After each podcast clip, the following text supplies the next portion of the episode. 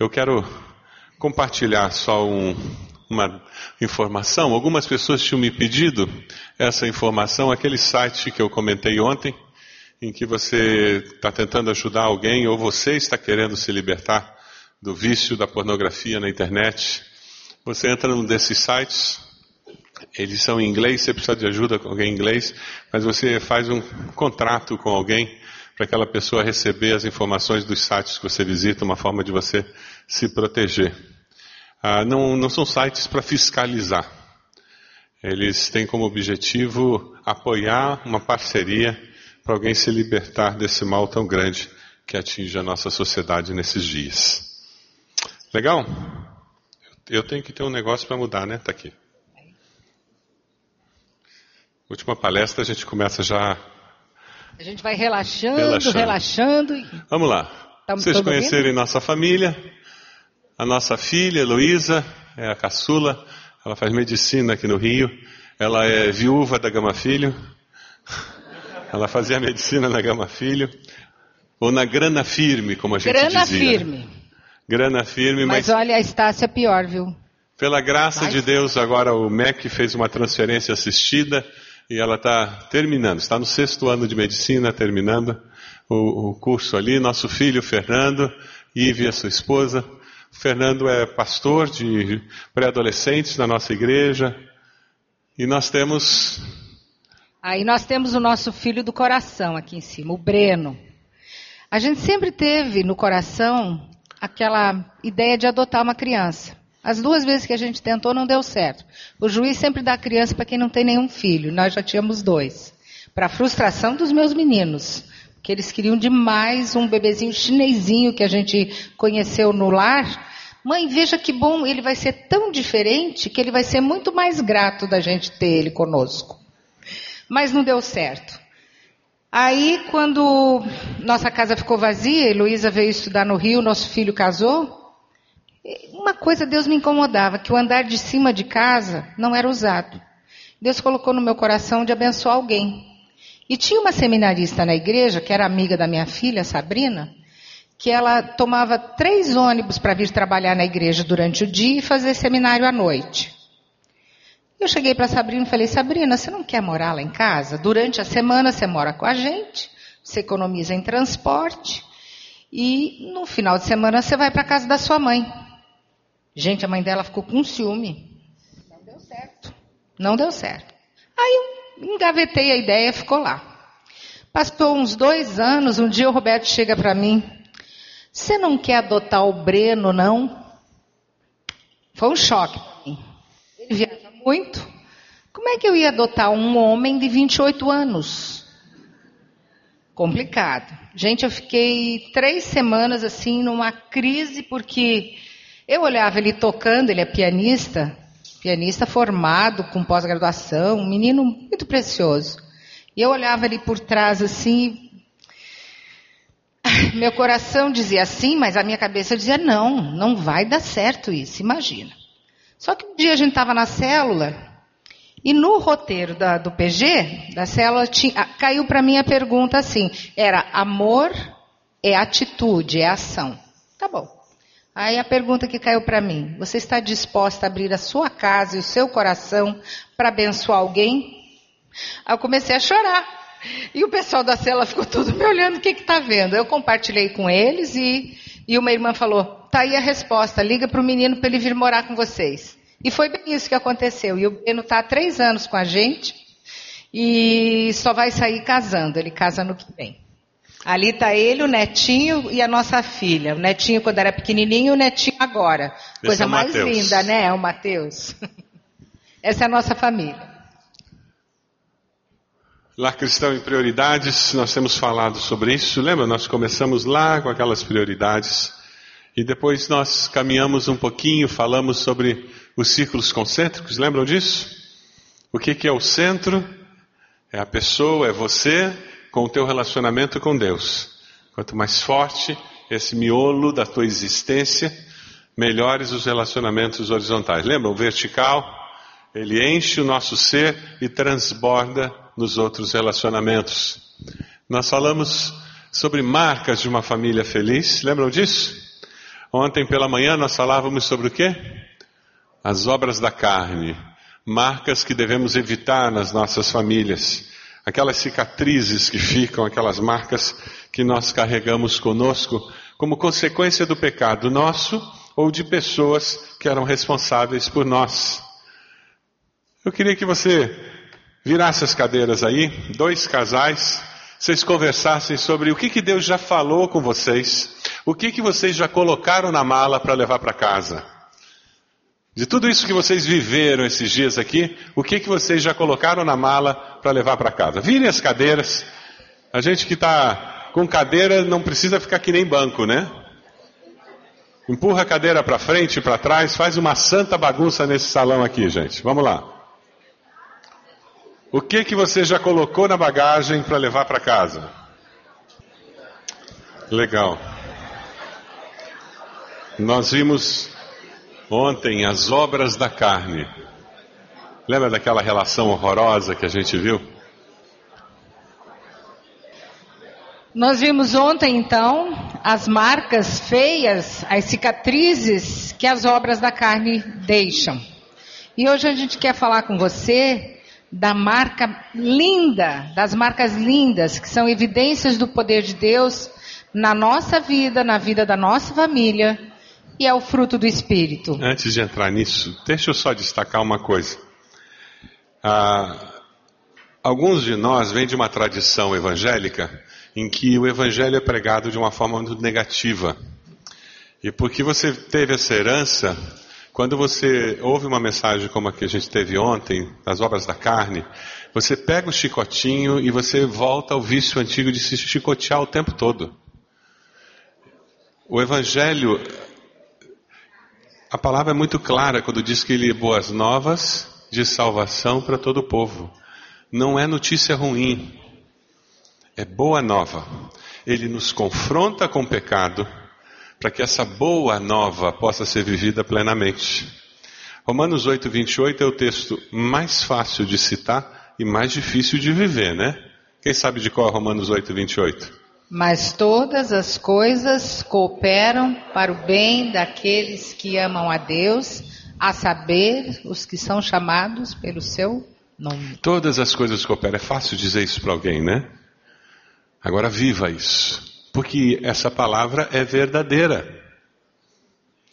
Quem sabe, ao falarmos desses pecados, você identificou feridas profundas da alma que você tem. Amargura com relação a pessoas, ressentimento. Quem sabe você percebeu que você tem ira. Existem pessoas que não podem falar dos pais sem sentir um gosto amargo na boca. Quem sabe a palavra de Deus confrontou você e iluminou as feridas da sua alma. A mensagem do Evangelho é de boas novas. Existe cura, sim. Existe libertação do pecado, sim.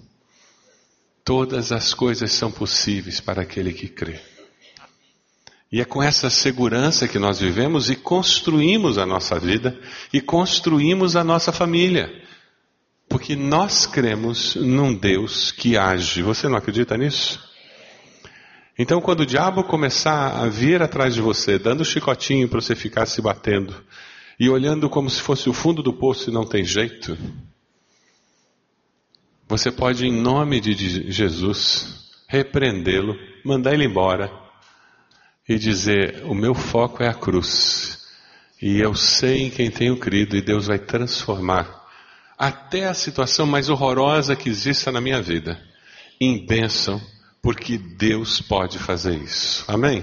Amém. E daí a gente entra numa parte muito gostosa, em que nós vemos Deus nos mostrando onde Ele quer que esteja o nosso foco na construção de algo melhor.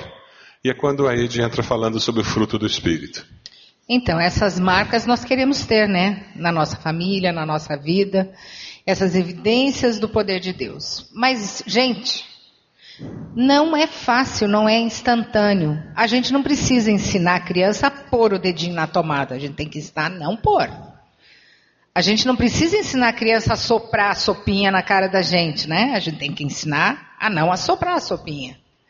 E a natureza pecaminosa nossa tende a fazer o que é errado. Para fazer o certo e viver de maneira correta é uma construção, é um esforço diário, é uma comunhão diária com Deus, é uma busca diária. Aí sim, nós vamos ver essas evidências do poder de Deus na nossa vida. Mas infelizmente, a nossa cultura no dia de hoje é tudo rápido. É sopinha de micro-ondas, aquela que só bota água quente, é tudo instantâneo. E nós vamos ver um vídeo que, que vai, vai esclarecer o que eu estou querendo dizer para vocês agora. Ter uma beleza assim é fácil, né? Viva o Photoshop. E é claro que a gente com uma maquiagemzinha, sabe como é que é, né? Dá uma caiadinha assim, fica melhor. Mas a beleza verdadeira que resulta do Espírito Santo habitando em nós é construção diária. É um processo. É um processo de vida. E quando nós temos um compromisso com esse processo, nós experimentamos essa transformação.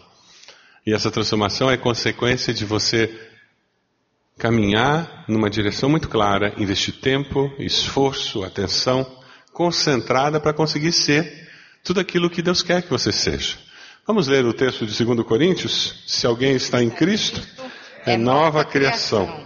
As coisas antigas já passaram, eis que surgiram coisas novas. Nova vida, beleza verdadeira, beleza interior que é fruto de um processo de vida. Um casamento feliz, um casamento significativo, um casamento que traz satisfação é consequência de um investimento permanente que nós fazemos. Um investimento permanente que vai curando feridas, vai acrescentando motivação, vai acrescentando experiências de bênção de Deus. A nossa desafio que nós já falamos ontem é viver a vida cheia do Espírito Santo aonde? Na igreja? Sermos uma bênção na igreja? Não. Essa é uma bênção em casa. O que eu sou na igreja, o que eu sou no, no trabalho, o que eu sou com os parentes, é consequência. É consequência daquela vida que eu tenho no meu círculo interior é consequência daqueles relacionamentos saudáveis que eu tenho perto de mim e isso transborda e abençoa as outras pessoas. Se você abrir sua Bíblia aí, em Gálatas 5,16, dê uma conectada aí ou abra sua Bíblia, Gálatas 5, a partir do versículo 16. Foi o texto que nós lemos ontem cedo. Gálatas 5, a partir do versículo 16. Por isso digo: vivam pelo Espírito e de modo nenhum satisfarão os desejos da carne. Pois a carne deseja o que é contrário ao Espírito, e o Espírito que é contrário à carne. Eles estão em conflito um com o outro, de modo que vocês não fazem o que desejam. Mas se vocês são guiados pelo Espírito, não estão debaixo da lei. Ora, as obras da carne são manifestas: imoralidade sexual, impureza, libertinagem, idolatria, feitiçaria, ódio, discórdia, ciúmes, ira, egoísmo, dissensões, facções, inveja, embriaguez, orgias e coisas semelhantes. Ufa! E os advirto, como antes já os adverti, aqueles que praticam essas coisas não herdarão o reino de Deus. Mas, ainda bem que vem o mas, mas o fruto do Espírito é amor, alegria, paz, paciência, amabilidade, bondade, fidelidade, mansidão e domínio próprio. Contra essas coisas, não há lei. Amém. No versículo 16, onde diz: Deixe o Espírito Santo dirigir as suas vidas, a gente tem que aplicar na nossa vida diária, na nossa vida lá em casa. As marcas abençoadas de uma família são resultado direto da ação do Espírito Santo em nós e nos nossos queridos que vivem conosco. Lembra que nós falamos ontem do ministério do Espírito Santo, que tinha três partes? A primeira é convencer do quê? Do pecado, da justiça e do juízo a segunda parte do ministério é lembrar tudo que Jesus ensinou. E a terceira é nos guiar em toda a verdade. Como é bom ter essa certeza e experimentar a direção do Espírito Santo nas nossas vidas. Sabe quando você está conversando com alguém e aquela vozinha interior diz assim: ora por essa pessoa. Você não precisa saber o que é, mas diz: olha, o Espírito Santo diz que eu tenho que orar por você. E você ouve e você faz. O Espírito Santo pode dizer para você: seu marido hoje vai chegar, ó, estressadíssimo. Não grite com ele, não retruque, apazigue. Quando a gente é dirigido pelo Espírito, a gente tem sensibilidade às necessidades do outro. Nós ficamos mais antenados. É interessante porque as obras da carne produzem cicatrizes. Nós já falamos sobre cicatrizes que ainda são sensíveis, ainda doem, e falamos sobre uma cicatriz que se transforma em testemunho do poder de Deus. E eu vejo aquela marca, aquele erro que eu cometi no passado, mas eu digo, mas através disso, Deus me fez uma pessoa melhor. Através disso, eu cresci nessa área na minha vida. É interessante porque o fruto do Espírito são marcas que nós devemos deixar nas nossas famílias, nos nossos relacionamentos. Enquanto o pecado provoca cicatrizes, dor, o fruto do Espírito, ele marca a nossa família com coisas que abençoam marca a nossa família de uma forma incrível, com uma identidade que reflete a identidade de Deus. O fruto do Espírito reflete o caráter de Deus. Você quer viver uma vida cheia do Espírito Santo? A grande confirmação de que sua vida está cheia, plena do Espírito Santo, é você manifestar o fruto do Espírito. Porque ele é a confirmação de que Deus está presente. E é isso que nós devemos buscar nas nossas famílias, essas marcas. E nós vamos falar um pouquinho sobre elas. Vamos ler juntos o texto? Vamos lá?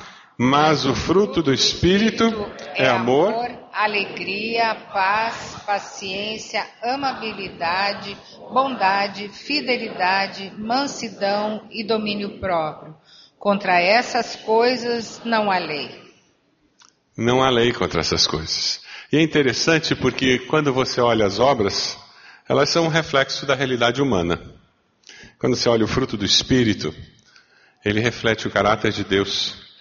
E o fruto é parte de um todo dado por Deus. Sabe tangerina? É assim que chama aqui, né? Quem gosta de tangerina aqui? É coisa boa, né? Você já descascou uma tangerina?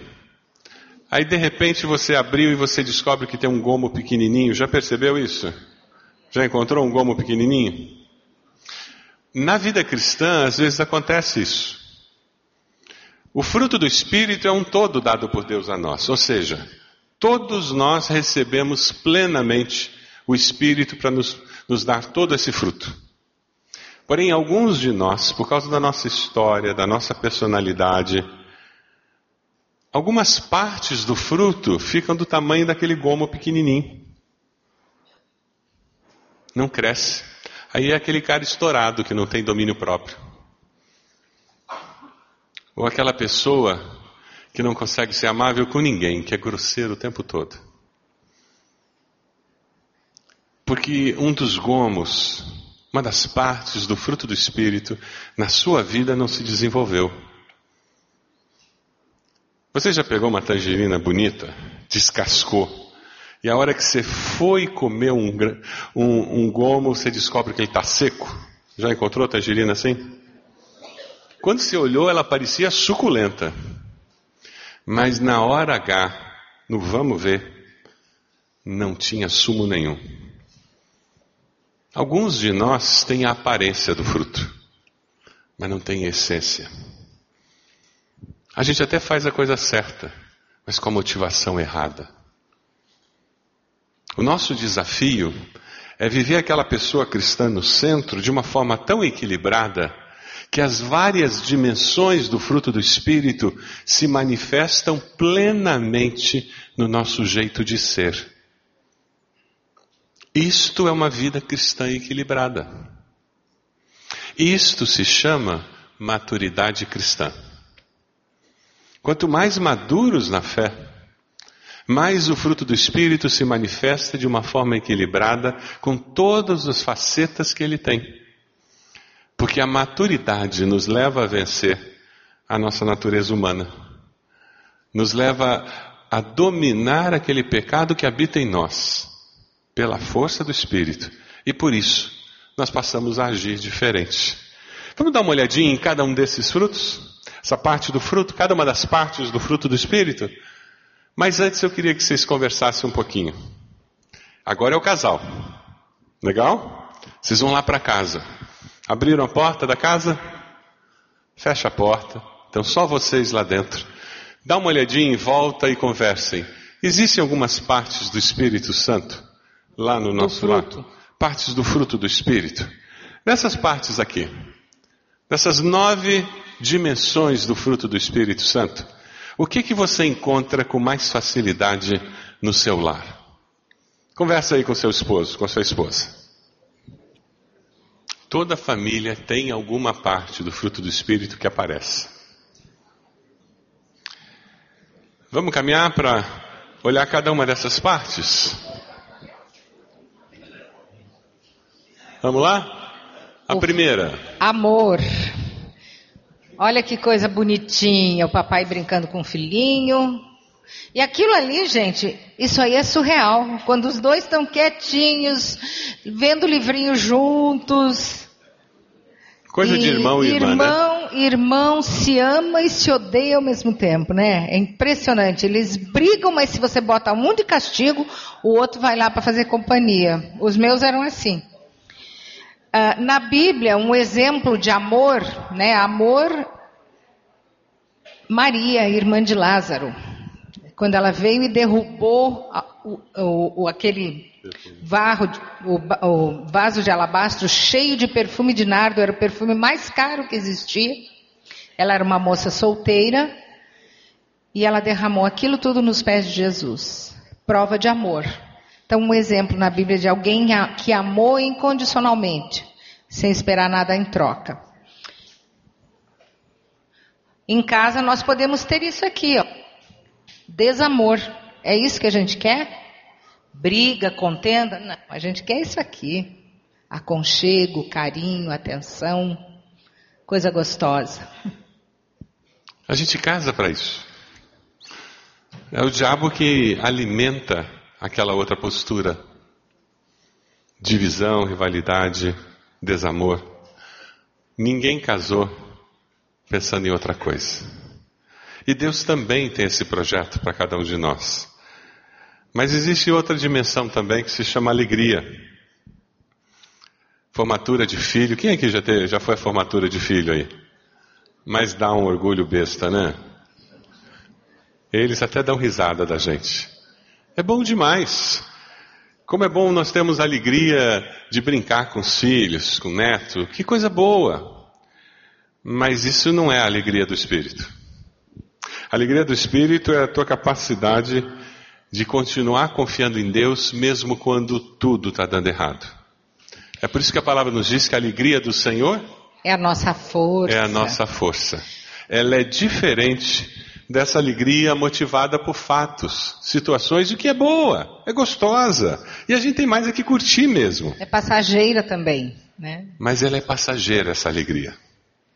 É a alegria do Senhor, a certeza de que Deus está conosco e que Ele vai suprir e controlar a história da nossa vida, independente dos fatos. Deus continua no controle. E isso dá alegria. Aí eu posso viver. É, Eu procurei na Bíblia personagens para demonstrarem essa alegria e encontrei Maria, mãe de Jesus, e Isabel. As duas ficaram grávidas em circunstâncias adversas. Maria ficou grávida antes de casar, ela já estava prometida, mas ainda não tinha tido o casamento formal. Tinha 16 anos, era uma garotinha. Isabel, sua prima, muito pelo contrário, ela já tinha uma idade avançada, uma gravidez de risco. Mas diante de todas aquelas circunstâncias, o que aconteceu quando as duas se encontraram? João Batista pulou dentro do ventre de, de Isabel. E a alegria por estar é, é, é, vendo as promessas de Deus se cumprirem na vida de Isabel e Maria, com a promessa futura de ser a mãe de Jesus, as duas estavam alegres, mesmo numa situação adversa como elas estavam vivendo. Outra parte do fruto é a paz. Paz, normalmente a gente pensa em ausência de. Não, aquele menininho está em paz, né? Agora, a mãe da criança que deixou o pai cuidando do filho, se ela visse isso. O pai estava cuidando do bebê. Olha lá, largado, né? Eu digo, a gente usa muito aquela expressão paz de criança dormindo. Paz de criança dormindo. Mas muitas vezes quando a gente pensa em paz, nós pensamos no contrário, que é guerra, que é luta. Mas a paz que o Espírito Santo nos concede é aquela paz que é fruto da certeza que eu tenho de que Deus nunca perde o controle da minha vida, nem da vida de ninguém. Nada foge ao controle de Deus. Então eu posso ter paz. Mesmo quando está acontecendo alguma coisa triste, ruim na minha vida. Deus não perdeu um controle. E dessa experiência ruim que eu estou vivendo, Ele vai tirar alguma coisa boa. Isso é paz. Uma personagem bíblica que teve paz para agir numa situação adversa foi Joquebede, a mãe de Moisés. Imagina só, ela escondeu o bebê três meses. Quando não dava mais para esconder, o que, que ela fez? Botou num cestinho de junco, deixou lá na beira do rio com a irmã, com Miriam, e foi para casa. Como é que ela conseguiu ir para casa, gente? Paz. Paz de que Deus ia dar uma solução e que Deus estava em controle daquela situação. Percebe como uma coisa vai complementando a outra? Essa paz, unida com a alegria que o Espírito dá, faz com que eu seja uma pessoa bem-humorada, uma pessoa alegre, independente das circunstâncias. E isso, juntando com o amor, vai ter um impacto tremendo na sociedade. Que as pessoas vão dizer: como é que você ainda consegue pensar em mim no meio dessa confusão toda que você tem? Que a tendência nossa é por causa dos problemas, coitado de mim, o mundo vem a mim, me ajudem, façam tudo para mim, porque eu sou um miserável. Mas o Espírito Santo de Deus, ele nos capacita a viver de uma forma diferente. E ele nos dá até paciência. Ele descobriu um pincel atômico. E o irmãozinho foi maquiado. Tatuado na infância. Quem teve filho pequeno sabe o que é ter paciência. Tem dias que dá vontade de esgoelar, não dá? Só até ficar roxinho. Na hora que ficar roxo, a gente larga para ele voltar. Mas só até ficar roxo. E esse encontrou uma lata de tinta. Pintou até achou... a televisão, gente. E ele resolveu pintar o tapete, a televisão e ele mesmo. Posso contar a história do menino lá da Pode. igreja? O André é um homem, hoje tem quase 40 anos. Quando ele tinha 8 anos, ele conta que ele queria comprar um presente para o pai dele. Mas ele não tinha dinheiro. Não tinha nem mesada. Olha a brilhante ideia. Foi lá na garagem e achou um resto de tinta que o pai tinha usado para pintar a sala da casa. Ele olhou o fusquinha do pai, zero quilômetros e pensou: vou pintar o Fusquinha de presente para o papai. Gente, ele pintou Fusquinha, vidro, porta, pneu, tudo. Por dentro e por, por fora. Por dentro e por fora. Com tinta óleo. Com tinta que o pai tinha usado para pintar a sala. Ficou lindo, o Fusquinha branco ficou amarelinho. E não falou nada para ninguém. Quando o pai chega à noite em casa, depois de um dia de trabalho, a mãe estava esperando com uma janta especial, com um bolo, tudo. Aí ele falou: Eu também, papai, eu tenho um presente para você. E chamou o pai na garagem. A Rosa Maria disse que o, o Hélio só fez assim. Ele entrou em choque, gente. E o menino dizendo: Gostou, papai? O Hélio diz que quando ele recobrou sentidos, foi difícil não pegar o guri, uma vara de marmelo e dar umas 500 varadas nele. Mas ele não fez isso porque ele viu a inocência. Ele viu o amor por trás daquele, daquela arte. Aquilo foi arte. Não foi maldade. Não foi, gente. Uma criança de oito anos. Não, acho que ele tinha medo, tinha seis. Mas pintou o carro pro papai, olha que coisa bonita, né? Não é uma boa ideia de presente? Ali naquela hora ele teve que exercitar a paciência, que é fruto do Espírito. E é só criança que apronta? É só criança que faz arte? A gente só perdoa o outro quando a gente consegue ter paciência com o outro. E no casamento não tem como a gente conviver com alguém tão diferente sem ter paciência um com o outro. É isso mesmo. E a gente tem umas manias. Não, não é verdade? Mulher tem mania de contar as coisas com muito detalhe. Tá indo assim, daí vai para cá e daí volta aqui na história e o marido paciente escuta, né? Só que de vez em quando a gente tem que dizer: "Ei, ei, tá escutando? Que ele tá voando". Gente, vocês não fazem Mas é ideia. exercício de paciência. A ouvir. experiência que eu estou tendo. Eu estou cuidando da área de missões da igreja. Então a MCA está debaixo da minha liderança. Então elas fazem reunião de diretoria e eu vou. Em algumas dessas reuniões eu participo. Eu saio de lá com dor de cabeça. Elas conseguem conversar, elas fazem uma reunião, elas falam dez assuntos ao mesmo tempo. E quando não falam ao mesmo tempo? É, é- é impressionante.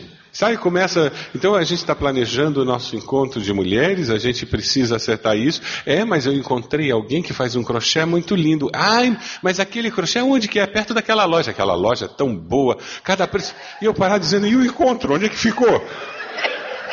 Aí meia hora depois, o que me, me deixa fascinado é que mulher, meia hora depois, elas conseguem voltar para o assunto inicial. Eu já perdi de vista o que era o assunto inicial.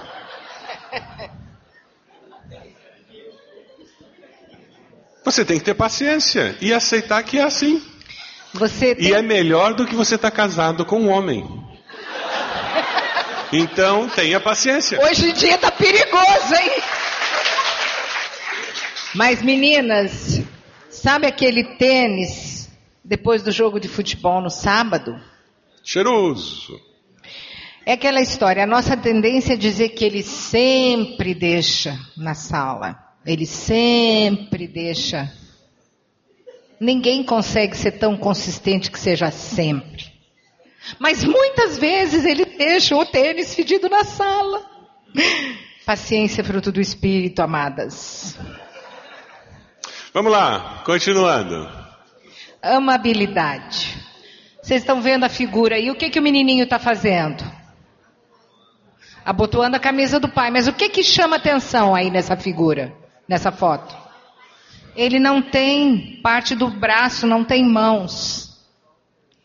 Amabilidade é o amor refinado. Que vai, ele aparece no trato com as pessoas ao nosso redor.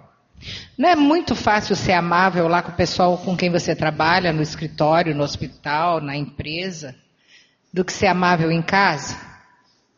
Filho, então, é tão amável com os pais, né? Tem dias que eu digo, gente, cadê o por favor, o muito obrigado? Isso é uma forma de ser amável, de tratar as pessoas com aquele amor refinado, com educação. É, Bondade? Tá bom, né?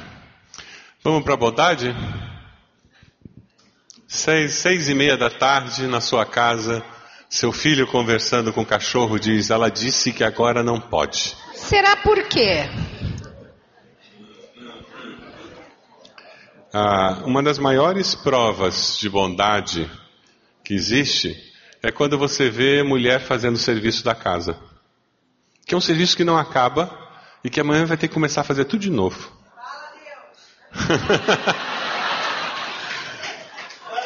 E repete de novo, lavando a mesma roupa, outra E- vez. Não, e o pior é ouvir, ah, ela não trabalha. É de matar, é de lascar o cano do baiano. E veja, a maioria das mães e mulheres, elas fazem tudo isso por bondade. Porque elas entendem que é um papel que elas desempenham na família que é importantíssimo para que a família funcione. Se você quiser saber como é importante, envie sua, sua esposa para visitar a sogra durante um mês e sobreviva. A característica da pessoa boa, a pessoa boa é aquela que você pode contar com ela para qualquer coisa. É para arrumar aqui as cadeiras, a pessoa que é boa está lá. Normalmente o bom tem o, o dom espiritual do serviço. Sabe aquela pessoa palpa toda a obra. Ela é sadia, ela é autêntica, ela é verdadeira, ela é honrada e precisou, pode chamar que eu vou. Essa é a característica da pessoa. Essa boa. dimensão faz com que o caderninho, onde tudo é registrado, seja jogado fora. É, mas mês passado eu fiz isso para você, há cinco anos atrás eu fiz isso, isso, isso, isso para você, e há 25 anos atrás, essa pessoa não descobriu o que é bondade. O que é fazer as coisas pelo outro por amor, sem jogar na cara. Próximo. É uma gracinha, né? Vamos plantar um carrinho para ter um carrão. Fé é ver o invisível, é esperar por aquilo que o Senhor promete lá adiante. Na Bíblia, nós temos o exemplo de Loide e de Eunice, a avó e a mãe de Timóteo. Paulo diz que admirava a fé que elas tinham.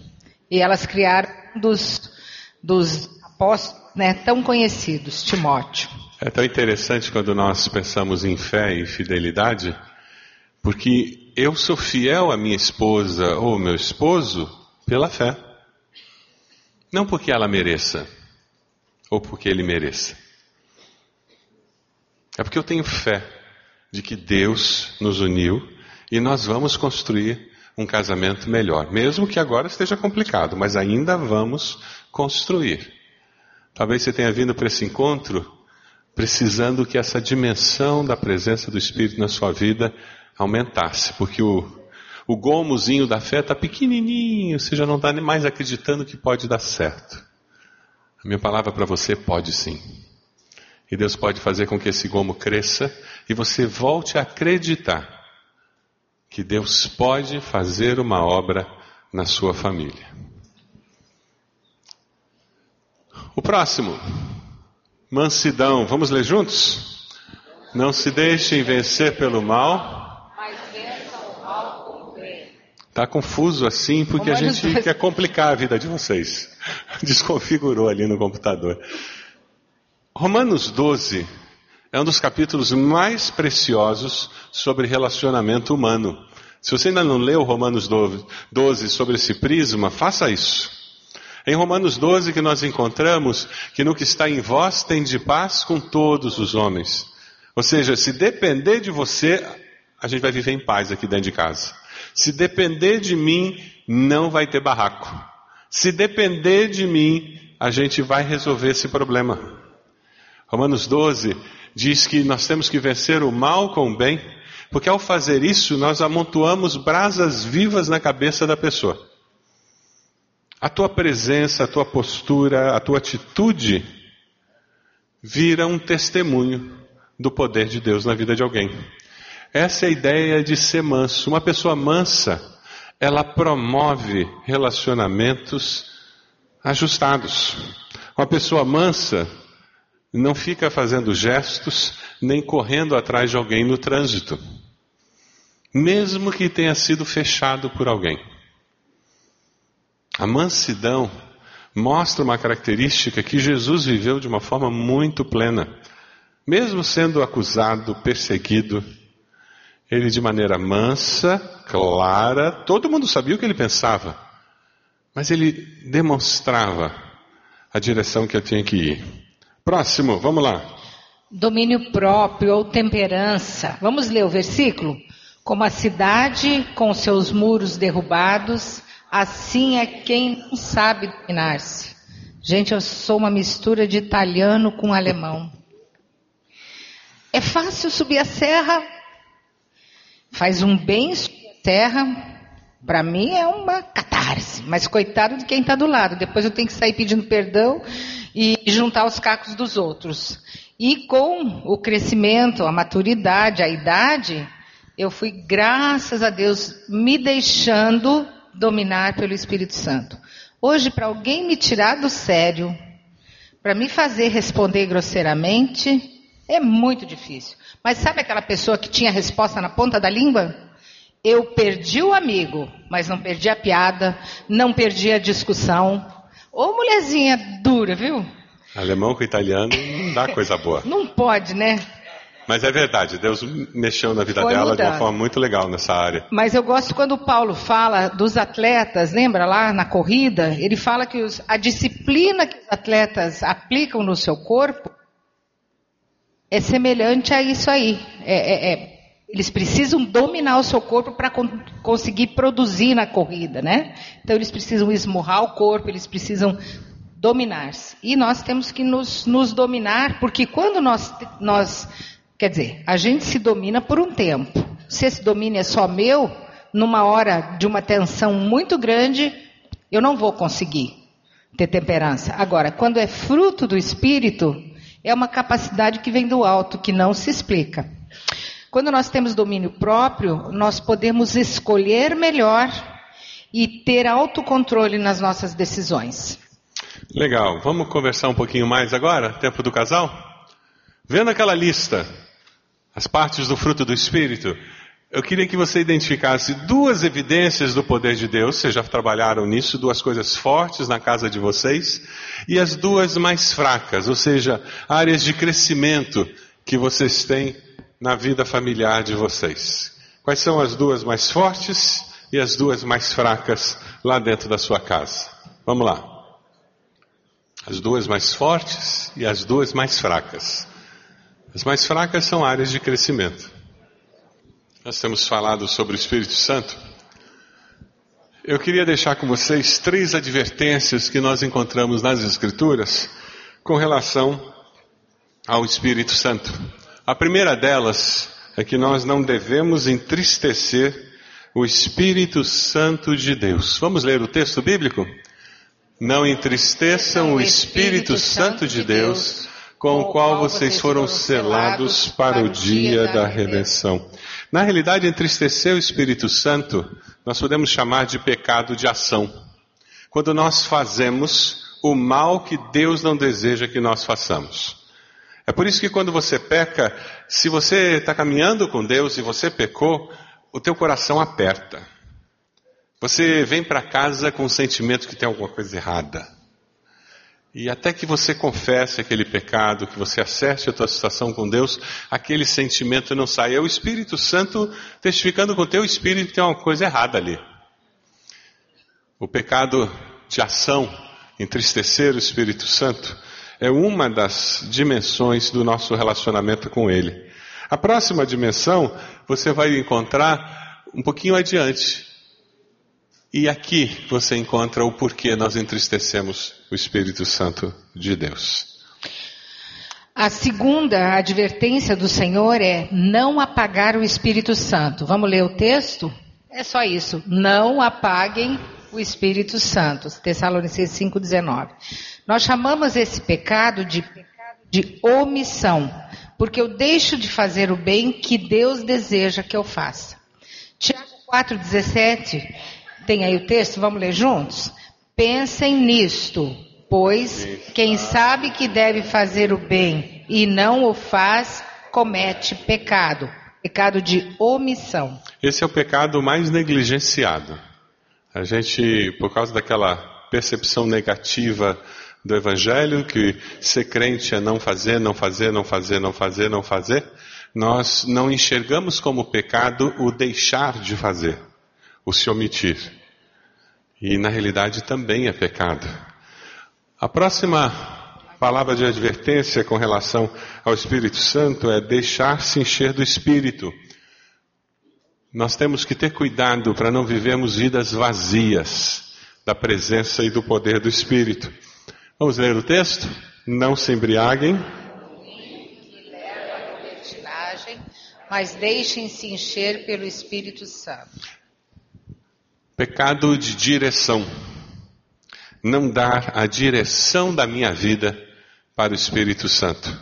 Eu tomo as decisões e é muito comum, se você tem mais de 50 anos, provavelmente você cresceu ouvindo que você podia tomar as decisões sem necessariamente fazer um dia de jejum, sem necessariamente gastar tempo orando, porque Deus ia conduzir você. O racionalismo cristão do século passado influenciou demais a mensagem cristã ali na década de 70, 80 até 90. Graças a Deus. Graças a Deus. O movimento neopentecostal no Brasil nos fez questionar uma opção de coisa. E uma delas foi isso. E hoje nós resgatamos o buscar mais a Deus, o jejuar, o orar, o clamar, essa dimensão mais mística, mais subjetiva do Evangelho, que é muito importante e que nos ajuda a dar direção para Deus. Vamos ler juntos o texto? Confie no Senhor de todo o teu coração, não se apoie em seu próprio entendimento. Reconheça o Senhor em todos os seus caminhos e ele endireitará as suas veredas. Sabe por quê? Porque há caminho que parece certo ao homem, mas no final conduz à morte. Cuidado, não confie na sua cabeça apenas. Cuidado. A gente tem mania de achar que só pastor é que tem que orar e jejuar quando recebe convite para mudar de igreja, né? E daí os membros mudam de trabalho sem questionar, só porque o salário é maior. E isso é valor para determinar se eu mudo de emprego? Cuidado. Não confie só no seu entendimento e saia por aí trocando de casa, de carro, sem gastar tempo em oração. Cuidado. Para não pecar contra o Espírito Santo, deixando de dar a Ele a direção da sua vida, em todas as dimensões, em todos os aspectos. Então, a sua família Está sendo marcada com as evidências do poder de Deus ou continua só com as cicatrizes lá das obras e do pecado, das obras da carne? Como nós podemos encher o nosso lar de evidências do poder de Deus? Esse é o desafio que você tem hoje. Você pode decidir crucificar a velha natureza com as suas paixões e desejos. Eu vou começar um processo novo. Eu quero que o fruto do Espírito se manifeste na minha vida, e para isso eu preciso ir até a cruz e colocar o meu eu, a minha vontade. E o aceitar Jesus como Salvador é o passo inicial para que eu possa ter esse Espírito me guiando em toda a verdade.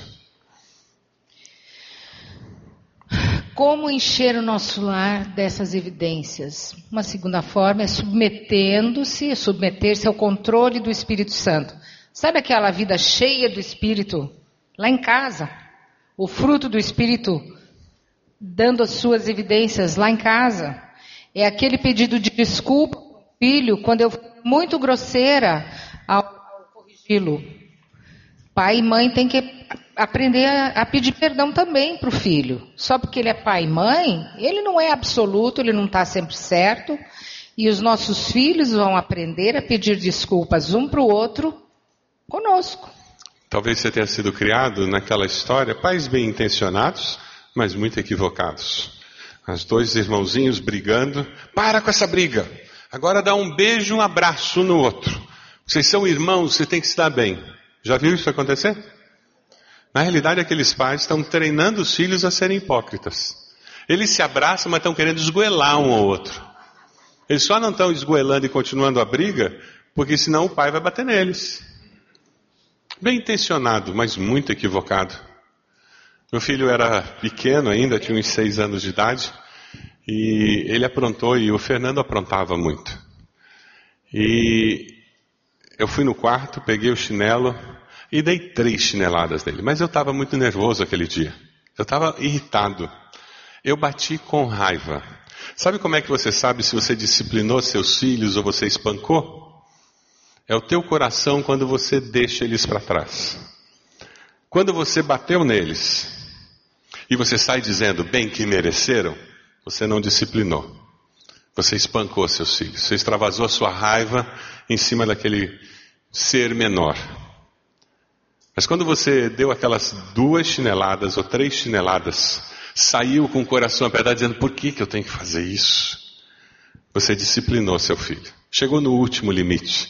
Você já tinha usado todos os processos de advertência, de castigo, e não adianta. O Mateus, outro dia, com três anos e meio, fez uma boa com a Ed. Ele estava fazendo bagunça na hora de comer e estava na hora de ir para a escola. E meu filho falou: Mamãe, você fica com ele para mim de manhã? Ele e a esposa tinham que trabalhar de manhã. E eu passo aqui para levá-lo para a escola. Então, deixa ele prontinho a uma hora. Beleza. 15 para uma, ele ainda estava enrolando lá o almoço. Aí ele falou: Eu não quero essa comida. Eu quero macarrão com batata frita, ó mistura. Falei, não, hoje é feijão, arroz, brócolis e bife. É isso que você vai comer e você não vai levantar enquanto não comer. E me virei para a pia. Quando eu olho para trás, ele faz. E a minha blusa branca ficou salpicada de feijão. Aí eu peguei ele pelo braço e falei: agora nós vamos lá no quarto e vou te dar uns petelecos. Ele olhou para mim: Que isso, vó? Falei: Você vai apanhar. Gente, que dor no coração, dói mais do que bater em filho. Aí peguei o chinelão velho lá e dei duas nele. Ele se segurou, olhou para mim assim: Foi bom. Aí, como é que a avó não ri, né? Mas eu não ri, eu digo o que ele? Eu fiz malcriação, né, vó? Ai, Ainda bem. Eles sabem. E aquele dia eu fui bati no Fernando e eu bati com raiva. E saí do quarto dizendo ainda bem. Mas quando eu estava chegando no meu quarto, o Espírito Santo já estava me espremendo, né? Aquele aperto no coração. Mas ele mereceu o que ele fez e você começa a racionalizar. Não sei se com você acontece isso, mas comigo acontece. E eu me explicando e tal, e não adiantava. E o meu coração apertado, até que em um determinado momento eu disse: não, está certo. Ele tinha que levar as chineladas, mas eu bati com força, eu bati com raiva. Eu não disciplinei o Fernando. Aí eu voltei para o quarto dele, ele com seis aninhos, fiz ele sentar, ele ainda chorando, com os olhos cheios de lágrimas. Eu disse: Filho, o papai errou. Você não podia ter feito aquilo, você mereceu receber as chineladas, mas o papai bateu com raiva em você, isso está errado. Você perdoa o papai? Ele segurou o soluço dele com os olhos cheios de lágrimas, olhou para mim, com a mãozinha dele botou no meu ombro. Tudo bem, papai, eu perdoo. Todo mundo erra. Mas como é importante que dentro de casa a gente viva isso. Nós não somos perfeitos. E nós temos que aceitar isso, que nós não somos perfeitos. Mas o Espírito Santo de Deus que vive em nós, pode nos ajudar a corrigir os nossos erros, a restaurar o, que, o estrago que o nosso erro causa. Desafio de hoje para nós. Vamos lá. Você quer viver uma vida que não entristeça o Espírito Santo? Em que você abandona o pecado, em que você para de fazer o que é errado? Desafio de hoje: não apagar o Espírito. Você quer viver uma vida em que você faz aquilo que agrada a Deus, em que você vai ser sensível à voz do Espírito e vai fazer as coisas que Deus está pedindo para você fazer. Desafio de hoje. Você quer ser dirigido? Eu fui adiante, perdão. Vamos lá. Você quer ser uma família dirigida pelo Espírito Santo? em que quando a gente for mudar de casa, a gente vai reunir todo mundo e a gente vai gastar uma semana orando por aquele assunto. Que a gente está considerando vender nosso apartamento e a gente quer que Deus oriente para não fazer um negócio encrencado. Quer que Deus nos oriente na compra daquela casa. E a gente vai até aquela casa nova que a gente está querendo e com a família toda ali reunida, nós vamos orar lá dentro. Nós queremos que Deus seja confirmando se realmente esse, é esse o lugar que Ele tem para nós. Percebe a diferença? Quando você compra um carro, lá em casa, quando a gente compra um carro, trocou o carro, seja novo, seja velho, a família toda entra no carro. Isso já é tradição. E a gente ora, agradecendo a Deus pela bênção de ter comprado um carro e consagrando aquele carro para Deus, porque Ele nos deu e pertence a Ele. Já faz parte da história da nossa família. É interessante porque os filhos, quando compraram o seu carro, fizeram questão que a gente também entrasse no carro para orar pelo carro, agradecendo a Deus. Essa é a ideia de nós buscarmos direção de Deus para a nossa família. Uma família que vive assim É uma família que resgata, que restaura, que paga o preço para permitir que Deus faça o milagre que Ele quer fazer. Nós vamos ver um filme agora de uma história muito bonita. Eu tenho certeza que Deus vai tocar seu coração. Deixe Deus falar com você através desse filme. Sua família. Família não mede esforços para ir para o resgate. Fruto do Espírito no seu lar vai produzir esse resultado na sua família. Você pode fechar seus olhos e de mãos dadas com seu cônjuge. Tempo especial para colocar sua família diante do Senhor e dizer: Deus, é pela fé que nós cremos que o Senhor vai fazer uma obra tal no nosso lar que nós vamos ser famílias assim porto seguro para quem mora nela, quem faz parte. Uma família que resgata, que não desiste, que continua esperando o momento certo, agindo no momento certo, para que haja resgate. Eu queria convidar você a ir adiante do que você fez ontem, de se ajoelhar onde você está. Se você quer que o seu lar seja esse tipo de lar, porto seguro, um lugar onde as pessoas vão ser resgatadas quando elas se afastarem, quando elas precisarem de ajuda, um lugar onde perdoar e pedir perdão faz parte, onde o fruto do Espírito se manifesta, porque o Espírito Santo está no controle. Eu vou convidar você para vir aqui à frente, como casal, e se colocar de joelhos, orando pelo seu lar, consagrando o seu lar ao Senhor. Saia do seu lugar, venha até aqui à frente, coloque-se de joelhos, com esse gesto dizendo: Eu quero sim.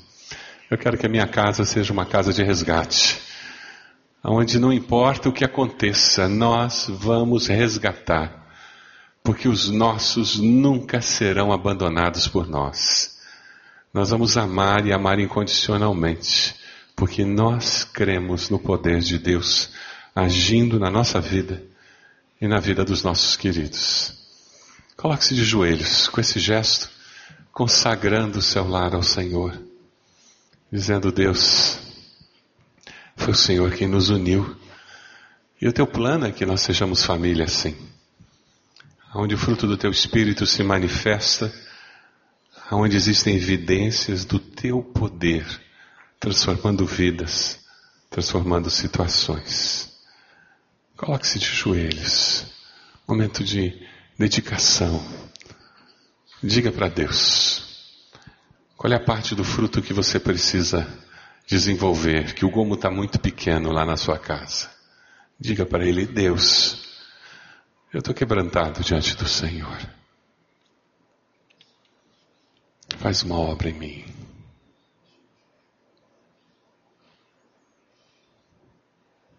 Oh Deus amado, nós oramos no nome de Jesus, reconhecendo que precisamos que o Teu Espírito tome controle das nossas vidas e da nossa família.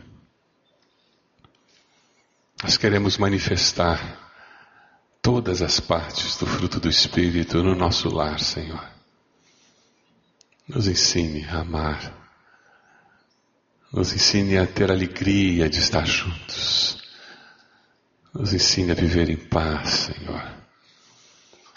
A sermos amáveis e bondosos uns com os outros. Sermos fiéis e vivermos pela fé. Nos ensine, Senhor, a ter domínio próprio mansidão. Ó oh, Deus, controle as nossas vidas, como só o Senhor pode controlar.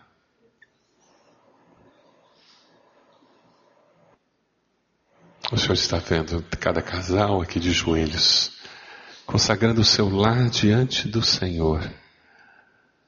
E a nossa oração é que eles sejam mais do que vencedores por meio de Cristo Jesus. É pela fé que nós estamos aqui, Deus, porque cremos e confiamos no Senhor. E é assim que nós estaremos esperando a resposta que vem do Senhor. Abençoa-nos, ó Pai. Como só o Senhor sabe abençoar. Abençoa-nos para que nós possamos ser bênção na vida dos nossos queridos. Obrigado pela tua presença no nosso meio, pelo teu Espírito que nos fala e confirma a tua vontade. Louvado seja o teu nome, Senhor. Te adoramos, te adoramos, glorificamos ao Senhor, porque o Senhor é o nosso Deus. Nós nos consagramos a Ti e o fazemos no nome de Jesus. Amém, Senhor. Amém. Amém. Dá um abraço no seu cônjuge, dá uma palavra de estímulo, de bênção.